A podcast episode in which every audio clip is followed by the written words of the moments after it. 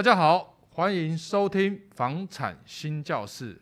我们不是房产性教室哈，这个常常人在那边跟我开玩笑。我们是房产新教室，新就是明星的星，就代表我们都会请一个 super star，那个产业界非常优质的人来到我们的节目当我们的来宾。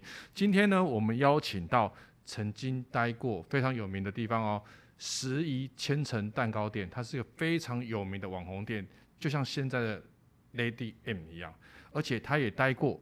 老爷酒店，所以我们去老爷酒店吃的蛋糕呢，可能就是他做的哦。那我们欢迎庄师傅英从庄师傅。Hello，大家好，我叫庄英从，大家可以叫我维尼就好。OK，维尼师傅，那是不是可以让我们的听众先自我介绍，让我们听众知道你呢？好，呃，我我自己都说自己是甜点冒险家，我觉得冒险家这个称呼就是很好玩。我们会把各式各样的组合都在一起，然后我们有点像是 我自己觉得很像神农尝百草啦，就是呃这个东尝一点西尝一点，然后去试试看，哎，这是不是好吃的组合，然后把它做在一个我们自己想要做的甜点里面，然后跟大家分享我们心目中觉得最好的味道，这样子。那你最擅长的甜点是什么？我最擅长是我刚刚讲的那个千层派吧？千层蛋糕算是其中一种。千层派跟千层蛋糕不一样。它算是呃，其实大家讲法不一样而已，其实是、哦、是一样的东西。对对对。所以你最擅长的甜点是？千层蛋糕有也蛮擅长的，然后最近比较常在做马卡龙。马卡龙。对对对。欸、马卡龙很贵呢。对，超小小一个快十块，差不多吧。呃，大部分有贵的，甚至卖到现在有一百一十块、一百二十块一颗。对，一颗。对对，一颗。哇，那天啊，我那我我还没吃到吃过这么 这么这么昂贵的这样。那我想要特别了解一下说，说在很少人会以甜点为自己的毕生的事业嘛？嗯、那我看你也蛮年轻的，嗯、那为什么你年纪轻轻会特别想要以甜点？为自己的终身的事业。嗯，我当初其实做甜点，一开始只是我我妈觉得说那时候食安问题比较严重啦，对然后还问我说，哎、欸，要不要就是去学会自己做个蛋糕，做个面包啊，这样就可以自己做，就比较不用担心那些问题。到后来就是越做越有兴趣，越做越有兴趣。然后后后面我就在想说，奇怪，我我不可能就是做了之后就会一直想要，总会有一个原因。然后后来我发现是我很喜欢看到别人吃完我的蛋糕之后，他就会露出那个笑容，嗯、所以我希望我自己的甜点是可以为就是大家就是消除他背后压力的那种感觉这样子。所以你看到别人吃你的东西，就像是妈妈在煮饭一样，嗯、大家都把它吃完。对对对。所以别人看到你呃别人吃你做的蛋糕，你觉得有一种成就感。对。你也可以选择别的啊，不一定要甜点啊，你可以变成是热炒店的。的 炒师傅啊，其实我那时候也有去试过，就是因为其实做甜点这个甜点或者是其他像餐啊料理这种的，其实都会有一个老师傅的规矩。然后那个老师傅，呃，在行业里面的制度是，师傅想要教你什么不知道，他今天想要教你的时候，你才可以学，不然后面你就是要偷偷的看，偷偷的学。嗯、但是那时候就觉得。啊，我为什么学东西要学的这么不光明磊落？我又没有做错事，我只是很喜欢而已。为什么你不教我？我也曾经离开甜点一段时间，然后去学。哎，我那时候想说要当摄影师啊，要当讲师啊，什么就是其他的行业我都碰过，但是做着做着到最后就是没有像甜点这么的有热忱，所以才会觉得好吧，那可能我真的最喜欢的还是这个。对，那你刚刚有提到说，有时候学东西都要看师傅他愿不愿意。嗯，教你，不然你就要偷偷学。嗯，那听起来就是你也其实也常常被欺负吗？嗯，职场上有霸凌，就对，绝对是有的。绝对是有的。他那个时间是工作时间都很长。呃，工作时间之前的话比较正常，大概是八个小时，每呃大概在前两天内八个小时到九个小时。但是加班，就像母亲节啊、中秋节、过年这种大日子的时候，基本上就十个小时、十一个小时是跑不掉。甚至到现在，因为我自己的公司是呃帮别人做比较像是代工厂，对，对，那代工厂它的量就会比较大。我有时候像最近刚完成的东西，可能是两千颗的马卡龙，那是要帮谁代工？呃，这个碍于就客户的身份，我们比较不能透露。也是饭店吗？呃，有有连锁店，也是有饭店或连锁店，嗯、或者是大家所知道的一些就是比较有名的店，但是他们因为自己本身的产业可能不是专业，不是在甜点上，所以我们去帮他们做代工。那有时候像最近圣诞节，那之前呃前几个月圣诞节的时候，嗯、我们最大最大一个月做出了三千两百颗小蛋糕。嗯，然后那个小蛋糕是那种六寸那种，呃，四寸，可是它的装饰非常非常多，像一个雪人，你要捏他的鼻子，你要画他的眼睛，他的手，然后你要画他的纽扣，你要做他的围巾，然后这样才客制化了吧？对对对，这样母亲节一样，有些人会把妈妈的照片有没有？对对对，把它在蛋糕的上面。对对，可是像那个时候，我们之前是八个小时，到我新呃新的公司这边的时候，有时候会做到十三、十四，还有做到十六小时一天这样子。嗯，这样你一天也可以做几个蛋糕？呃，比较不会这样去算，因为我们比较像是用分工的方式，可能他做了这个组合里面的某一个层次，那我去做了某一个层次，啊，我老板可能就负责把它组装，所以大家负责的东西其实不太一样，哦、但是就会一起算，大家一起加起来的产能有多少。对，对，对，就是不会自己独立完成一个蛋糕，比较不会，比较不会。就说你可能是做面粉的部分，嗯，然后下一个人他可能就是做装饰的部分，对，就然后下一个人可能就。Maybe 是包装，没错没错没错。哦，嗯、所以它是蛮分层的。对对对对对。哦，嗯、那你我有听你的个案资料是说，其实你还蛮喜欢自己想开一间属于自己的甜点店。对对对。那如果今天有机会，嗯，那有你也想要开，那在店面上的选择，你会怎么做你的创业？店面上，因为呃，有时候像我休假，其实也会去协助其他主厨进行其他的课程上面的教学啊。有时候会刚好踏进厨房，有些。机会可以去看说，哎，别人怎么设计的？那它的外外面的给客人的那个感觉是什么？我觉得如果我有一间想要自己做一间店嘛，那我会想要思就思考一件事，就是我到底想要以什么产品为主，嗯、然后去做这个风格是我想要给客人的感觉。对，如果我今天想要做的马卡龙比较像是森林的感觉，嗯，有柠檬，有苹果，有。葡萄有什么这样子？这样我可能就会在店面呈现一个森林的感觉给客人，所以他想到森林，或者是他今天想到马卡龙，想到这两个主题的时候，他就会想到我这一间店。那店面上的选择会像说，比如说像我我们正常在选店面的时候，可能人潮，嗯，那如果以现阶段的话，这个会是你的甜点店的考量之一吗？呃，我暂时比较不会以人潮作为考量，因为我会觉得说。我自己的想法会是，我想要先做一个个人中工作室，在网络上先有一定的声量之后，再去转线下。因为现在就是成本太高了，你需要付房租、水电，然后你需要付物料成本，你还要有仓储的空间，到未来你甚至还要去处理人的问题。那其实有太多的问题需要去处理。那你如果在网络上有一定的流量，这样代表其实你每一次你不需要依赖现场的客户去购买你的东西来作为你的资金。去转换，而是你透过线上就是预定的方式，比较不会有耗损。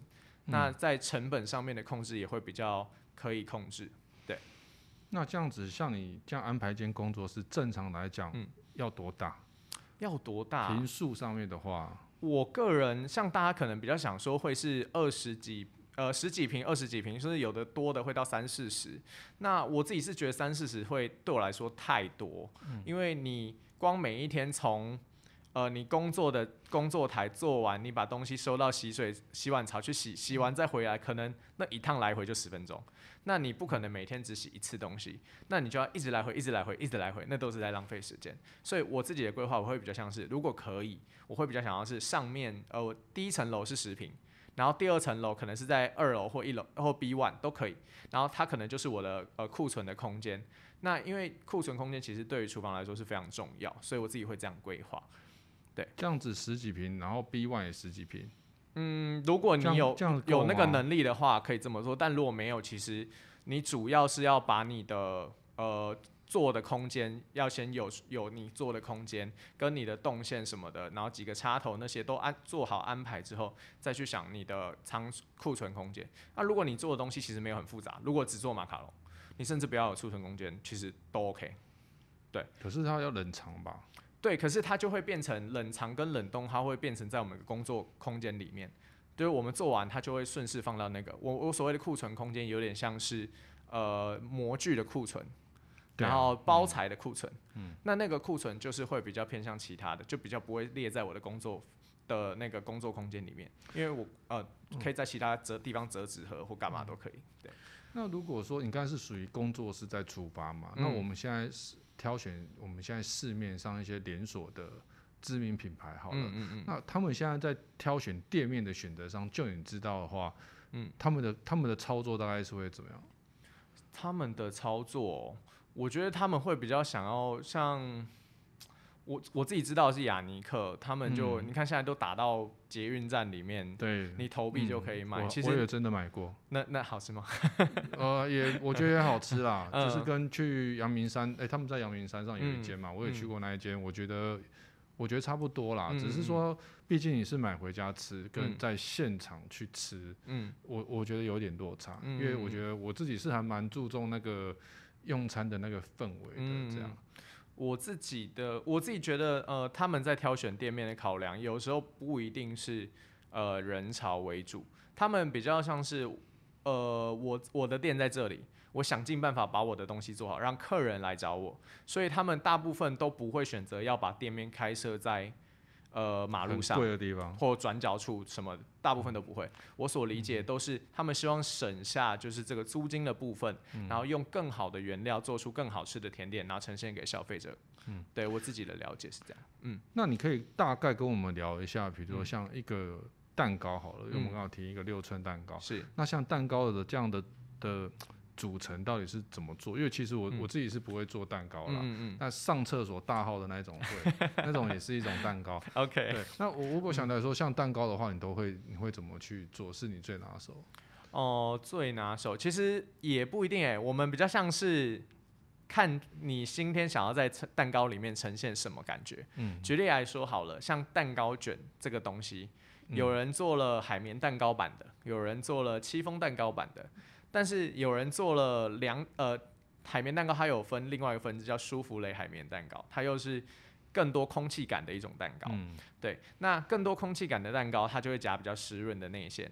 那第一天吃它不好吃，第二天吃馅料的水分会融进去蛋糕里面，它就会又松软又湿润。那戚风蛋糕呢，就是一开始就很湿润了，所以我在馅料上就不需要把它做的特别的有水分。哦，对我就可以，就是我夹个鲜奶油，碰个水果，哦，OK，这样就非常好吃。它当天就很好吃。对对对，所以其实是看你想要什么感觉，你去做什么样的甜点。我突然想到了哈，像我们去喝咖啡啊，嗯，有些咖啡店它会，我们不能说品牌哈，有些咖啡店它会有个有个饼干，你知道吗？嗯，那那个饼干为什么这么搭那个咖啡啊？哦、呃，你知道我说的那个，往往都是那个品牌的蛋糕，呃、那个那个品牌的饼干啊。嗯嗯嗯。对啊，我觉得这样搭起来，是不是你们在搭配上面是不是都会特别注重一些某种口感？说这个咖啡可能搭这个饼干，然后这个 maybe 什么茶可能会搭这个蛋糕，这样的做一个组合 set 这样。这个我觉得很像我我我当学徒的时候啊，嗯、我就非常喜欢问师傅一个问题。我说：“哎、欸，师傅师傅啊，你为什么会把这个跟这个组合都在一起？”对对对对、嗯、啊，就每次都这样问他，然后他就问我说：“啊，你会吃饭吧？”我说：“哦，会啊。” 然后我说：“他说啊，你会吃水果吧？”哦，会啊。啊，你会去买菜吧？呃，偶尔会啊。他说：“哦，那你就会啦。”我说哈，什么意思？嗯、你在说什么？然后他就说没有啦。其实他们所有的味觉体验，我们都会建立自己脑袋里面的有一个叫味觉资料库的东西。嗯、那个东西就是你今天吃第一次你觉得好吃的时候，下一次假如说你今天碰到咖啡跟苹果，你觉得这个组合很棒，嗯、那下次再碰到这个组合，对，下次再碰到这个组合的时候，也许你就觉得哦，原来咖啡跟苹果是可以的。对，或薰衣草跟苹果跟焦糖，嗯、它也是一个搭配。或者是像香草跟焦糖，有其实有非常非常多的风味跟水果是非常适合的。像有时候很好玩，手摇饮店会卖杨枝甘露，杨枝甘露也可以做到甜点里面。嗯、或者是澳门那边有一个叫柠檬加咖啡，就乍看听起来就是它非常的怪，可是它又非常的好喝。对，嗯、就是所以你们会自己去研发一些新的产品。嗯、是。那我常常看到有那种什么限定什么限定，嗯，那。这是真的吗？就是说，比如说芒果限定，就是芒果的时那个季节会比较好吃吗？哦、呃，应该是那个都是行销的噱头。噱头，噱头，我觉得绝对有这个成分在啊，这这这个绝对有，这个绝对有，这跑不掉的。但是我觉得说现在的甜点师比较会运用四季的产物，就是今天在这个季节里面，这个东西最好吃，那我们当然就要去使用它，因为这个东西在现在这个阶段里面风味最好。第二当然就是成本啊，就是它比较便宜嘛，然后它比较多的量嘛，那我成本压低了，我又可以给客人最好的感受，那我为什么不弄？哦，所以。有时候是，你也认为是一个广告的噱头，但是说实在话，这也是个季节上面的一个成本上的考量。对对对。好，那我想回来问一下有关于我们刚刚开店的店面的东西。其实我还有一个，呃，算是自己的小小的问题啦。嗯嗯嗯。像我们开店的时候，常常自己的资金会不够嘛，那我们不外乎就是贷款，或是跟朋友合资啊。嗯。那你刚刚有讲说，从一开始的第一步，你会认为从工作室开始。嗯。那如果说今天有机会。一个工作室，那跟另外一个机会出现哦，一个很大的饭店，嗯，比如说像我们刚才所讲的，你待过的老爷，可能就更大的集团好了，嗯，那他们也不可能自己有自己的请自己的蛋糕师傅嘛，嗯，应该也是像你跟你像你们公司这样合作嘛。是，如果今天有一个机会，他请你当那边的主厨，蛋糕主厨的话，嗯，你觉得这两个工作上的差异会在哪边？呃，我觉得选决定权会有一定的落差，因为。毕竟你是帮别人工作的，你没有绝对的决定权。嗯、今天呃，有可能上面有一个更大的上司，即便他不懂甜点，但他觉得这个东西好吃，你就是得出；他觉得这个东西不好吃，嗯、你还是得，就是就是不行，你就是会被打枪。所以有时候决定权落在别人手上的时候，就是看你今天要选择说，你今天做自己的东西，但钱比较少，还是你愿意帮别人做他的东西，但钱比较多。因为有些人，嗯、据我所知，我自己在朋友圈的甜点里面，我把他们分为两种。一种叫做他们是做开心的甜点，只是他们的职业，嗯、但不是置业，所以他们只是为了赚钱而养活自己。另外一种则是当置业在做，所以赚多少钱，我觉得我够养活自己就可以了。但我其实想要做，跟客人分享我自己真正想做的是什么。所以你是属于我想要当职业在做。你想要当职业在做？职业，职业就是。吓一跳。没有没有为了钱，没有为了钱。所以是自己有个梦想。嗯、对。还是希望可以开一间自己的店。Okay. 那回到那个我们讲的那个店面的部分，其实我们有蛮看到很多建商的一楼都会是店面嘛。那有时候店面的大小其实也都不太一样，有些它可能就是一二楼都要都要出租。嗯。那有些可能建案他自己本身的店面，他可能很小。讲实在话，像我们自己本身大楼的那个楼下那个咖啡厅有没有？嗯就很小啊。摆个三桌有没有七八个人坐就满了。嗯。所以它它也不是非常大的空间。嗯。那通常挑选类似的做一个甜点，你知道现在有很多很多网美店。嗯。网美店啊，弄得哇，真的很漂亮，然后可以网红去拍照宣传啊。是。那他们为什他们都走得非常大？有时候我看到大概。一二楼加起来可能有六七十平，嗯，好，那我我们再举一个在南投，嗯，南投也有一间咖啡店，嗯，好，非常漂亮，在日月潭附近，呃，我可以讲名字吗？你要先讲啊，应该是蛮荒咖啡吧？对，蛮荒咖啡，哎，你怎么知道？那我我认识的师傅好像是在那边做技术顾问，哦，真的，好像好像是。那间店就我自己觉得蛮厉害的哦，毕竟它第一个外观，好给人家。就非常醒目，我认为也是一种简约时尚的感觉。嗯，然后进去白色的感觉，哈，嗯，那整个氛围让人家觉得很漂亮，就觉得进去好像可以遇到很多漂亮的女生。嗯，然后吃个东西，吃个蛋糕，吃个饼干，嗯，然后喝个咖啡，然后一个养生茶，是觉得自己瞬间的质感拉高。嗯，我觉得这这种东西是你梦想的店吗？嗯，还好 哎，我我我对于就是对我来说，客人的享受，我希望他还是 focus 在就是东西的体验上面。那你会不会有他所谓的附带价值？我觉得我可以去做品牌联名，我可以去做透过其他的合作或店家给他这样子的感受。但是对于他是不是能够真的很自在的享受在某一个环境里面，对我来说，再怎么自在环境都不会比你家自在。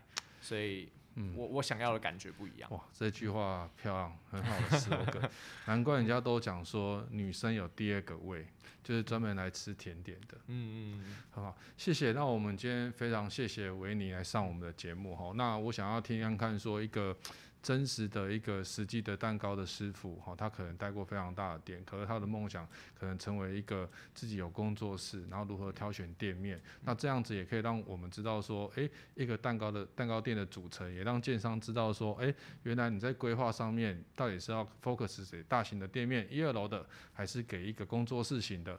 那非常谢谢维尼来上我们节目，谢谢。谢谢